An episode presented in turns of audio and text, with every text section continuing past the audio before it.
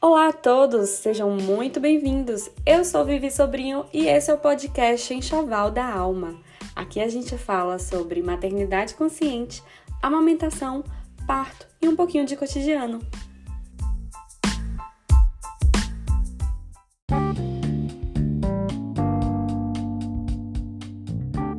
Esse episódio foi gravado no meu perfil do Instagram, @vvssobrinho. Então, se você quiser participar dos próximos eventos ao vivo e não quiser perder nada, é só me seguir, te espero por lá. Oi, gente! Vocês estão me ouvindo? Quem tá entrando, boa noite. Sábado à noite, 9h34 da noite. Bora papear? Oi, Nath! Minuto de sabedoria. Que sabedoria, moça? Sabedoria nenhuma, ó. Tomando café nove e meia da noite, isso não é sabedoria. Oi, Aline, obrigada. Aproveitar aqui que Titito tá dormindo, Mari tá dormindo ali no colo da minha mãe. Vim conversar com vocês um pouquinho sobre minha volta ao trabalho. É... Essa semana que se passou, venci uma semana e tem sido assim bem desafiador. E aí eu queria saber, né, se vocês querem saber alguma coisa específica, se eu começo falando, vou falando. E aí qualquer coisa vocês vão perguntando. É uma live não planejada. Eu já desisti de planejar live. Eu fico pensando em tanta coisa pra gente conversar, pra gente interagir. Tem um bloquinho de notas cheio de ideias de vídeos, uh, de textos e não acredito, velho. A Marianja acordou, gente. Não acredito, Marianja. A mãe acabou de entrar numa live. Olha pra isso. Tem um tanto de gente aqui, amor. Gente, a Mariana acordou. Mas vamos ver, né? Não chorou não. Minha mãe tá ali com ela. Mas é difícil, é muito difícil. Eu tenho muitas ideias, mas me falta tempo. E, e é isso. Mas na hora certa, se for para dar certo, dá certo. Bom, o que, é que aconteceu essa semana? É, quando virou o ano e aconteceu assim de minha volta ao trabalho ser bem no final de janeiro, começo de fevereiro, é, seria na primeira semana de fevereiro, na verdade, eu volto ao trabalho se não tivesse sido a Covid. Eu coloquei como meta coisas que eu acredito que sejam factíveis, mas que exigiriam um esforço e mas que seria possível, tipo, eu coloquei como prioridade, né? É, quando eu voltei a trabalhar, tenho que começar lá do começo. Quando eu voltei a trabalhar na época de Tito, não foi assim tão difícil emocionalmente falando.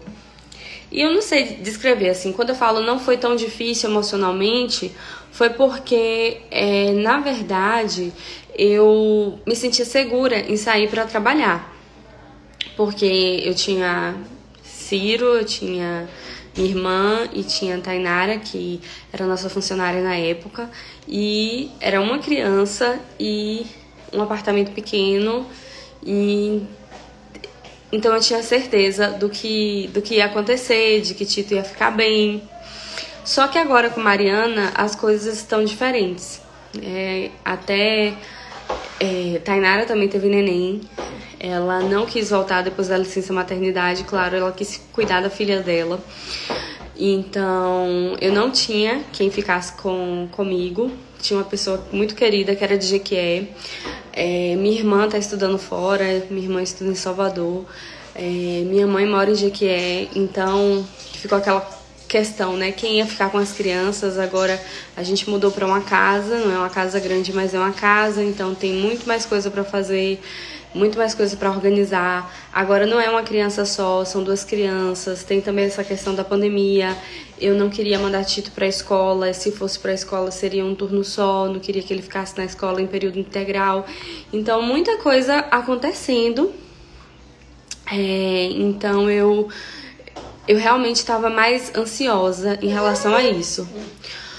Quando vocês sabem que na gravidez de Mariana eu eu tive Covid, eu tive diabetes gestacional. Então foi um contexto bem diferente. Eu não queria que acontecesse comigo a mesma coisa que aconteceu quando eu voltei ao trabalho na época de Tito. Porque a balança para mim sempre demonstrou assim minhas ansiedades. Quando eu era jovenzinha, quando eu ficava ansiosa, eu emagrecia. Por exemplo, no meu casamento, eu emagreci na semana do casamento, tipo, uns 4 quilos em uma semana. E agora, ao contrário, né? Depois que eu fiz 25 anos, dos 25 anos até agora, toda vez que eu fico ansiosa, eu ganho peso. Então, quando eu fui voltar a trabalhar na época de Tito, eu estava segura com quem Tito, tá, com quem Tito ia ficar. Então, essa não era uma questão, a, a segurança, o bem-estar de Tito, mas era uma questão para mim deixar Tito e voltar a trabalhar. E isso me gerava muita ansiedade e eu acabei entrando assim uma angústia muito grande, porque como é que eu podia? Eu ficava pensando, né? Ficava fazendo todos os cálculos. Eu sou bancária, então faço cálculos. Eu pensava, vou ficar oito horas fora. Mari tá ali com minha mãe, ela vai comer. Vou ficar oito horas fora. Vou ficar no trânsito. É, fora o período que a gente tem para se arrumar, para se organizar. E como é que eu vou ainda fazer uma atividade física? Na época eu fazia crossfit até. Como é que eu vou ainda tirar um tempo da vida do meu filho pra fazer uma atividade física? Porque assim, é, eu tô falando da minha realidade. Eu não tô dizendo que ser mãe que trabalha fora é mais difícil do que ser mãe que fica em casa. Ser mãe é difícil em qualquer contexto, seja ele qual for. Mas a minha realidade de mãe que trabalha fora, quando você trabalha fora, a sua vida é você ter notícia dos seus filhos. Então, assim, ah, hoje ele fez isso. Hoje ele comeu tangerina. Olha, a, o brinquedo favorito dele tá sendo esse. O, a fruta favorita dele tá sendo, tá sendo essa. Todas essas questões. A, a gente acaba também perdendo as primeiras vezes, porque você não sabe quando seu filho vai andar quando ele vai falar uma palavra. Então, ser mãe que trabalha fora é, na maioria do tempo, ter notícias por terceiro de como é que seu filho gosta das coisas. Porque todos os dias na vida da criança, coisas novas vão acontecendo. Então, você chega em casa e aí a pessoa tem que te relatar tudo o que aconteceu naquele dia e você passa a conhecer o seu filho a partir da palavra de outras pessoas. Isso é muito difícil. Isso é muito difícil. Então, eu entrei assim numa pira na época de Tito que eu não podia fazer nada, eu não podia sabe? Eu fiquei sem fazer unha, assim, no salão, sem fazer sobrancelha.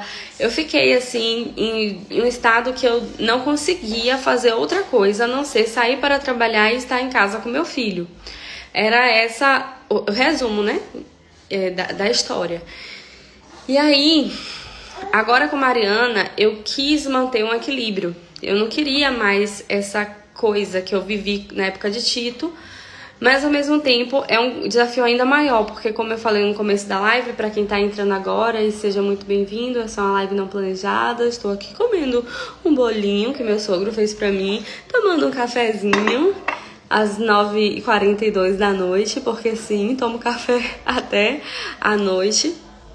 Mas eu não quis, sabe, é, me permitir voltar para esse lugar, porque eu tava realmente muito preocupada com minha saúde.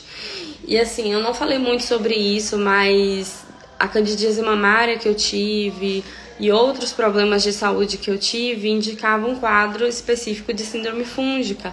E aí a alimentação, a atividade física, tudo isso contribui para a minha saúde. Então, eu coloquei como meta para 2022 fazer atividade física pelo menos três vezes por semana. É, tomar meu café da manhã todos os dias, que é uma coisa que me faz feliz, que me faz bem. Então, por isso que eu continuo postando aqui meu café da manhã todos os dias e amamentar os meus filhos como prioridade. Essa, esses eram três pontos assim que com certeza eu quero passar 2022 vivenciando eles. E aí é claro que tem outras coisas, por exemplo, eu quero continuar o polidense, eu quero cuidar de mim, eu quero ter, ter tempo para estar com amigas e outras coisas assim que das quais a gente foi privado durante esse, esse período de pandemia e que ainda continua privado, mas eu tenho esperança de que logo essa situação melhore. Só que assim, consegui na primeira semana, fiz atividade física três vezes por semana, tomei café todos os dias, é, fiz minhas unhas também e coisas que para mim são são importantes, né? Tirei um tempo para mim, mas tem sido assim muito desafiador sabe? É, tenho feito tudo isso, mas a que preço? Bora usar aquele meme. A que preço? A que custo? Há um custo que é muito grande e há muita cobrança. Por exemplo, a minha mãe, ela não me cobra, mas eu me sinto péssima. Primeiro dia que foi nessa segunda-feira, né, que eu deixei Mari eu cheguei em casa do trabalho, dei peito, comi, fiquei com as crianças um pouco e eu tive que sair para fazer atividade física, porque aqui no contexto não dá para ser de manhã cedo, tem que ser realmente à noite. Eu olhei para Mariana, olhei para Ciro, olhei para minha mãe, olhei para Tito e fiquei assim, que salafrária, velho. Eu sou uma grandiosíssima salafrária que saiu o dia todo, deixou essas crianças nas costas dessa da minha mãe de, e de Ciro e de Luzia e agora vou sair de novo. E foi assim muito difícil, muito difícil. Quando eu voltei, aí eu falei isso com minha mãe, falei: "Mãe, eu tô me sentindo péssima". Aí ela: "Não, menina, que bobagem, pode ir e tal". E aí eu fui. Quando eu voltei, dei peito pra Mariana, tomei banho, só que Tito tava assim no limite dele. Pra eu comer, eu tive que estar com o Tito no colo. E ele chorava. E teve uma hora que ele usou a seguinte frase: Mãe, como é que você pode fazer isso comigo? Eu fiquei. Ai, filho. Ele se referia ao fato de que ele tava querendo mamar e eu tava, eu tava comendo, né? Mas foi muito pesado, né? Ouvir isso. Eu que já estava me sentindo mal.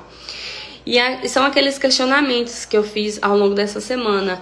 Um pai, um homem se sentiria mal por sair o dia todo para trabalhar, chegar em casa, comer e sair para academia, sair para malhar, sair para ir para um baba, ou fazer um curso extra, ou fazer qualquer outra coisa por si? Não né? A gente sabe que não. A gente sabe que assim, um homem precisa de uma estrutura de logística para conseguir fazer é, todas essas coisas. Não, um homem não precisa de estrutura logística para fazer todas essas coisas. E o negócio é tão intenso que não tem, não tinha ninguém me recriminando. Eu sei que eu sou privilegiada por não ter ninguém me recriminando enquanto uma mulher que tem todos esses interesses, tem todas essas vontades, mas eu mesma me aponto. Eu mesma eu mesma me, me digo assim: você não pode, você é uma pessoa horrível, você é uma mãe horrível. E eu fico muito, muito tensa com isso mas eu coloquei como meta e eu coloquei como coisas que são para mim inegociáveis. Eu preciso fazer isso por mim. Eu preciso cuidar da minha saúde. Eu preciso ter um tempo só para mim. Eu preciso disso. As, quem amamenta em tandem, né, que é amamentar duas crianças ao mesmo tempo, sabe que às vezes a gente tem, muitas vezes a gente tem perturbação na amamentação. Tá comendo tangerina. A gente tem perturbação na amamentação. E quando a gente tem perturbação na amamentação, algumas coisas indicam essa perturbação na amamentação. Cansaço gera muita perturbação na amamentação. Quando a gente não tem um tempo só pra gente, gera muita perturbação na amamentação. Quando a gente não consegue conversar, expor as coisas, os nossos sentimentos, dividir a demanda das crianças, isso também gera perturbação na amamentação. E eu percebi que à medida que eu comecei a fazer coisas por mim, e que eu comecei a olhar para mim enquanto uma pessoa que também precisava de cuidado, tô falando como se tivesse meses que eu estou fazendo esse movimento. Não, na verdade, esse movimento vem acontecendo na minha cabeça há um tempo, mas dia após dia, com muita luta, eu tento colocar em prática. Mas à medida que, que isso vai acontecendo, a perturbação na amamentação vai diminuindo, e isso é notório, pelo menos para mim, e com as mães, com as outras mães que eu converso. Então a gente precisa assim olhar pra gente com esse carinho. Mas para eu conseguir fazer tudo isso, tem toda uma logística por trás. Que se você parar para pensar, para o homem conseguir fazer tudo que ele faz, também tem uma logística por trás, só que é uma logística invisível. Para o homem conseguir che trabalhar, chegar em casa e, e comer e tomar um banho, tem uma mulher que fez a comida, que organizou a casa, que organizou a geladeira, que organizou as roupas, que tá olhando as crianças. Então, tem alguém por trás cuidando da logística. A diferença é que a gente vê como obrigação da mulher, da mãe, da esposa fazer toda essa logística, estar responsável por toda essa logística para proporcionar isso ao homem. Então, a gente não vê que existe alguém trabalhando para dar ao homem o direito de fazer essas coisas. Enquanto para nós mulheres não. Pra gente é tipo, a gente precisa pedir permissão, a gente precisa combinar com antecedência. E assim, eu acho que que pedir permissão não, mas ter um combinado entre o casal, né, o pai, a mãe, o companheiro é, e a companheira ou as companheiras, enfim, ter esse combinado é necessário, mas precisa existir uma divisão dessa logística. E fora isso, é necessário também uma rede de apoio, né? Alguém que você consiga confiar para lhe ajudar nesse processo todo. E isso demanda, assim, gente, uma energia muito grande. E eu digo para vocês, eu estou exausta, eu estou exausta. Tem outra coisa que eu faço também, é, daqui a pouco eu vou ler aqui as perguntas, que eu já vou terminar também essa live.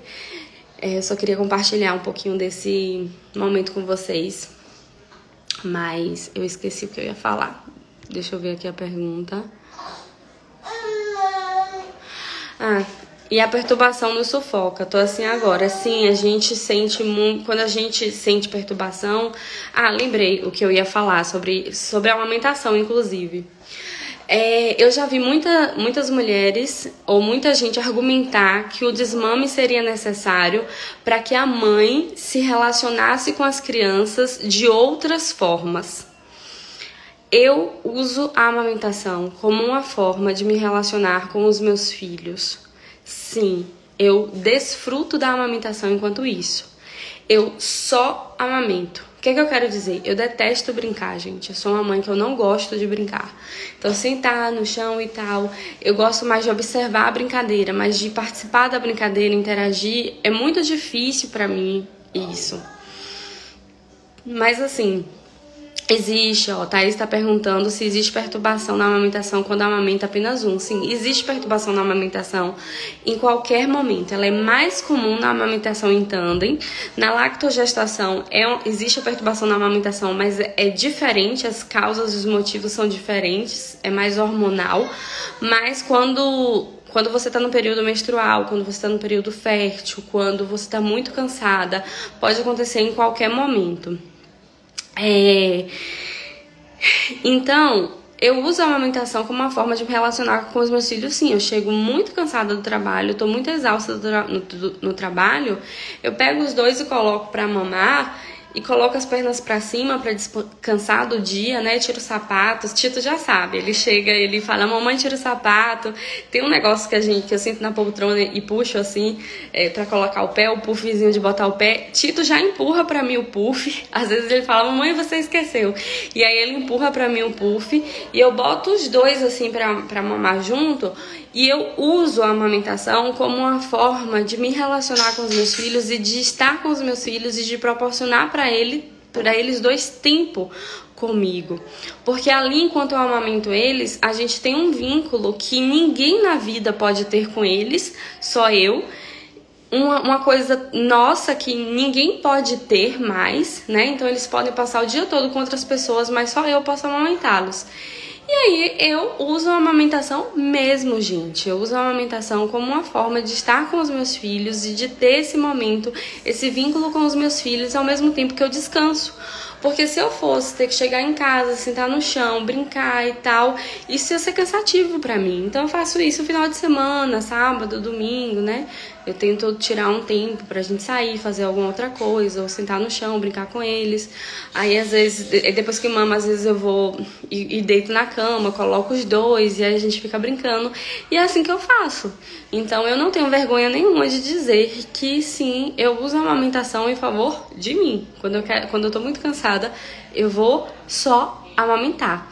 E só amamentar não é nunca, em nenhuma hipótese, é só amamentar. Só amamentar é você ser alimento e ser o alimento perfeito para essa criança.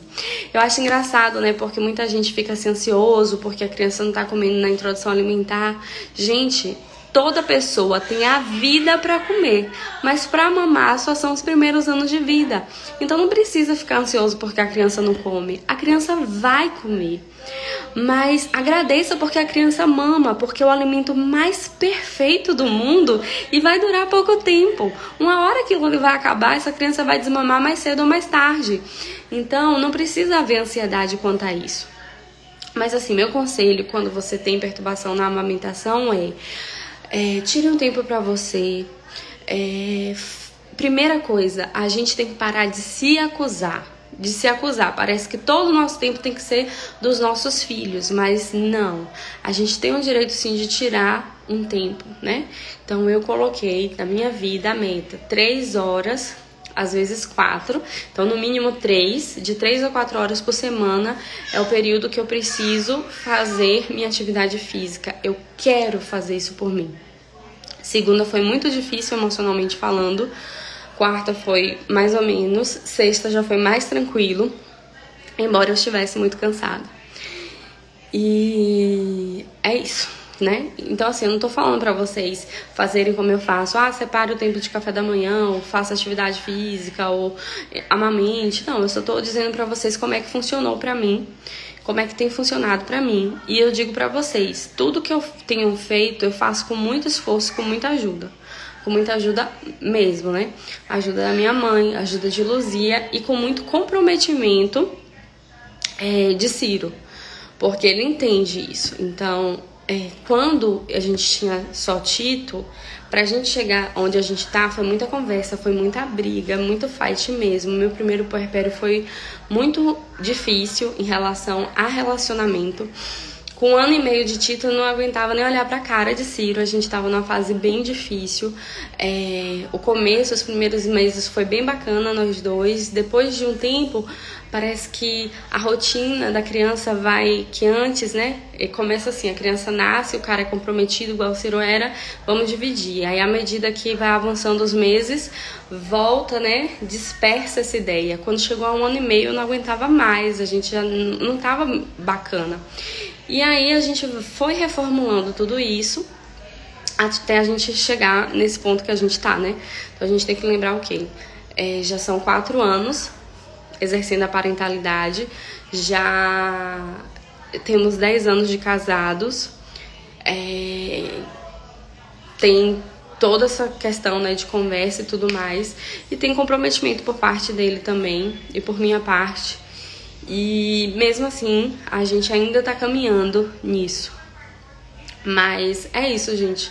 E aí, o resto é essa rotina louca de extração, que eu não vou falar sobre isso agora. Eu abro outra live aí durante a semana para falar um pouco mais sobre essa rotina de extração. Tem muita gente que tá querendo dicas, que tá querendo saber como é que funciona, como é que faz para tirar o leite. Deixa eu só ler aqui os comentários que subiram alguns comentáriozinhos pra gente, para eu me despedir de vocês. Deixa eu ver aqui se teve mais alguma coisa por começo. Uma das fases mais difíceis está sendo agora com a inclusão de Gael, um ano e oito meses na escola. Com dois, então, meu Deus. E quero ainda esse ano. Pois é, eu não penso em escola por enquanto, mas penso em outra atividade para ele fora de casa, meio período. É uma coisa que mês que vem vai acontecer, eu compartilho aqui com vocês. É, Thay falando que super se identificou. Vi Tito se humou com a chegada de Mari. Aqui está muito difícil. Então, sobre a chegada de Mari, é, Tito se, no começo foi ele ficou bem, foi bem difícil. Acho que pra gente o fato dos dois mamarem ajudou muito.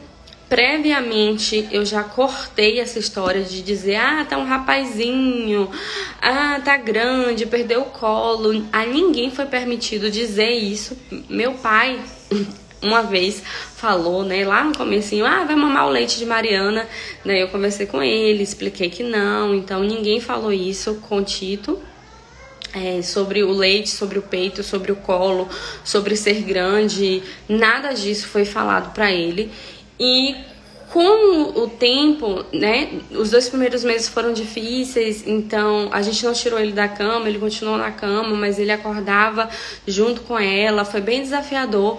E aí com o tempo ele percebeu que embora Mariana tivesse a chegada de Mariana tivesse significado para ele a perda de muita coisa, a, per, a perda do posto de filho único, também não dividiu o amor, só multiplicou o amor. E aí foi ficando mais fácil. Foi desafiador no começo. É, pra mim foi muito difícil amamentar os dois juntos no começo, mas o fato de ter conseguido vencer esse empecilho da amamentação em tandem, né? Esse empecilho não, essa, essa dificuldade da amamentação em tandem fez com que a aceitação de Tito fosse mais fácil. E hoje, gente, os stories às vezes não mostram a realidade da vida das pessoas, vocês sabem disso, né? A gente é um recorte só. Então eu boto aqui alguma coisa sobre a outra sobre maternidade, priorizo falar com vocês sobre amamentação, mas o que eu posto de Tito e Mariana é completamente real. A maior parte do tempo é aquilo. Quando é diferente, é muito fora da curva. Tito é amoroso com Mário o tempo todo, mas isso tem sido uma construção ao longo desses sete meses. Fazendo com que ele se sinta seguro de que Mari não tirou nada dele. Mari só veio acrescentar. Então, é, é é, vigiando o tempo todo as palavras que as pessoas falam com ele, a forma como a gente trata ele, a forma como a gente trata a Mariana. Uma coisa que eu não faço e não permito que façam é que podem ele, não, cuidado, cuidado, é pequenininha, vai machucar e tal. Eu fico vigiando, né? o tempo todo, mas eu evito bastante falar com ele para ele ter cuidado, que ele vai machucar, que isso, que aquilo. Ele é bebê, ele é uma criança também e ele vai na, no, na intenção de abraçar Mariana, se eu virar para ele e falar assim, você vai machucar ela. Isso é intenso, né? Pensa eu virar para você e falar, você vai machucar. Isso agride Tito. Ele vai sentir, poxa, eu sou um agressor, eu vou machucar a minha irmã nas palavrinhas, né, na cabecinha dele, isso é muito pesado. Então, eu não falo isso, eu não falo para ele que ele vai machucar. Eu deixo abraçar, deixo interagir e falo assim: "É, Mari, você é caçulinha. Você tem que aguentar porque você nasceu depois". E aí, vou medindo, filho, faz dessa forma, tentando nunca chamar atenção para que ele vá fazer algo ruim, para que ele não se sinta ruim, para que ele não se sinta essa pessoa ruim mas é, fazer com que os dois estejam juntos o máximo de tempo possível. É, eu separava também, é, eu sempre coloquei ele para dormir, era algo meu. É, os cuidados com Mari eu, da, eu delegava para outras pessoas, tentava fazer cuidado, cuidados com Tito e passava e ficava aí nesse equilíbrio, né? Mas eu observava muito a forma como eu tratava ele. Eu acho que deu certo, viu, gente? Acho que tem dado certo. É, tá falando, eu passaria a noite aqui assistindo. que paz que essa tua voz passa. Obrigada, amiga. A gente tá junto. É, dicas da Bia, oficial. Estou gestante minha filha fará um aninho mês que vem. Quero permanecer amamentando. Você tem me ajudado muito. Que bom. Pra quem não conhece o arroba Grupo Mamagaia, é um Instagram que eu criei junto com a Mini e a Ângela. Somos três mulheres que amamentamos grávida e estamos amamentando em tandem e a gente fez um perfil no Instagram específico para falar sobre isso, para apoiar essa causa. E tem um grupo também privado no WhatsApp, quem quiser participar, só quem estiver amamentando em tandem ou fazendo lactogestação, é só mandar um direct no arroba grupo Mama Gaia. Pois é, Lara, é, o problema é que aqui ela abraça e machuca, ainda é um RN, eu sei. E com a Mariana, eu deixava abraçar e eu não falava, eu ia meio que direcionando, faz assim, filho, faz desse jeito. E é fazer tipo poker face mesmo, cara de paisagem e saber que o bebê ele é delicado, mas não é tão delicado assim, sabe? Ele é delicado, mas ele consegue suportar um apertinho do irmão e tentar não se angustiar. É... Gente, eu tô louca. Quem criou Mamagaia fui eu, Mini e Lilian. Eu falei Ângela. Mas é porque é Anjo Lilian. E aí eu só lembrei de anjo, de angiologista. e falei, Ângela, cancela, gente. Tô muito cansada. Acho que vocês estão vendo pela cara o tanto de cansaço que eu tô. Eu preciso terminar essa live porque Mariana já tá ali agitada, ela acordou. É... Deixa eu ver só se tem outro comentário aqui. E a gente vai conversando mais sobre isso. Acho que eu vou deixar essa live salva. O que é que vocês acham? Já terminei, mãe. Vou dar tchau aqui. Vou deixar salva para quem chegou depois. É uma live de 30 minutinhos. A tá Mariazinha tá, tá aqui. Quer mamar. e quer mamar. E é isso, gente, ó. Um beijinho e obrigada, viu, gente? Tchau.